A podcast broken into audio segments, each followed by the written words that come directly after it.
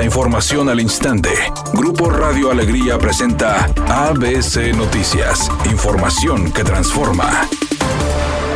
Juan Ignacio Barragán, director de Agua y Drenaje de Monterrey, aseguró que Nuevo León no se quedará sin agua ante la histórica sequía que se vive actualmente. Vamos a tener un desabasto eh, de aproximadamente un 25% debido a la caída de dos de nuestras fuentes que son Cerro Prieto y La Boca, pero el 75% restante queda funcionando perfectamente. Entonces, que nos vamos a quedar sin agua, sino que vamos a sufrir una pérdida de dos fuentes exclusivamente. Y esto lo estamos reemplazando de manera progresiva con pozos, someros, combate a las fugas. Entonces, eh, la combinación de estos dos efectos nos debe de ayudar bastante. Por otra parte, mencionó que los cortes de agua escalonados son una alternativa que están descartando, asegurando que están buscando otras formas de combatir el desabasto para que permita que toda la ciudad tenga el servicio de agua. Además, el director de Agua y Drenaje aclaró que hay una respuesta positiva de ahorro por parte de la ciudadanía y que se ha logrado ahorrar 800 litros por segundo, aunque lo ideal sería 12 mil por segundo.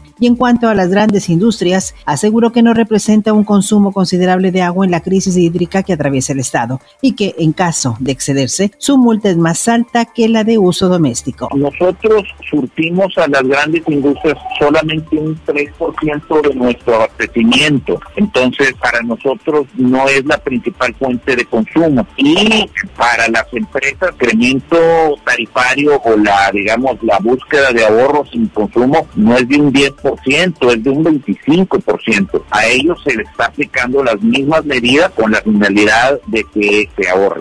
El gobierno del estado abrirá este martes a las 17 horas la discusión sobre un posible ajuste en las tarifas de transporte público, después de más de ocho años sin actualización en el caso de las rutas urbanas y 18 años en el metro. Así lo informó la Comisión de Tarifas del Instituto de Movilidad del Estado, que convocó a sus integrantes para sesionar con la intención de entrar al análisis de estos temas. Indicó a través de un comunicado que en el orden del día se incluye el análisis del nuevo sistema de peaje como parte de la reestructuración en el transporte público, donde el Estado cobrará el peaje a los usuarios y pagará a los transportistas por kilómetro recorrido. Además, el análisis de un ajuste en las tarifas del transporte público, luego de que ayer el secretario de Movilidad Hernán Villarreal dejara abierta la posibilidad de un incremento en las tarifas del transporte público. Cabe destacar que las tarifas del transporte público no han registrado un incremento desde el año 2013 en el caso de las rutas urbanas y desde el año 2004 en el sistema colectivo Metro Rey, cuyo costo es de 4 pesos con 50 centavos por persona. La Suprema Corte de Justicia determinó revisar el amparo de Alejandra Cuevas Morán, suegra del gobernador del Estado de México, Alfredo del Mazo, quien se encuentra en la cárcel desde hace casi dos años tras ser acusada por el fiscal general de la República, Alejandro Gertz Manero, de incurrir en omisión de cuidados a su hermano Federico y que por lo cual murió en 2015. El presidente de la Corte, Arturo Saldívar, señaló. Se resuelve el proyecto que fue presentado a nuestra consideración y es determinación de este tribunal pleno dictar una nueva resolución en que se analice el fondo del asunto. Editorial ABC con Eduardo Garza. Las clínicas y hospitales del Instituto Mexicano del Seguro Social en Nuevo León están sin el cuadro básico de medicamentos, sin atención médica adecuada, con largas fechas de espera para cirugía, sin tratamiento para el cáncer. Ya corrieron a la delegada por ineficiente y pusieron a otro doctor, pero resultó tan malo el uno como el otro. Pobres de los derechohabientes del Instituto Mexicano del Seguro Social, sin medicamentos y con malos tratos. Así están las cosas en blanco y negro en las clínicas y hospitales del Seguro Social en Nuevo León.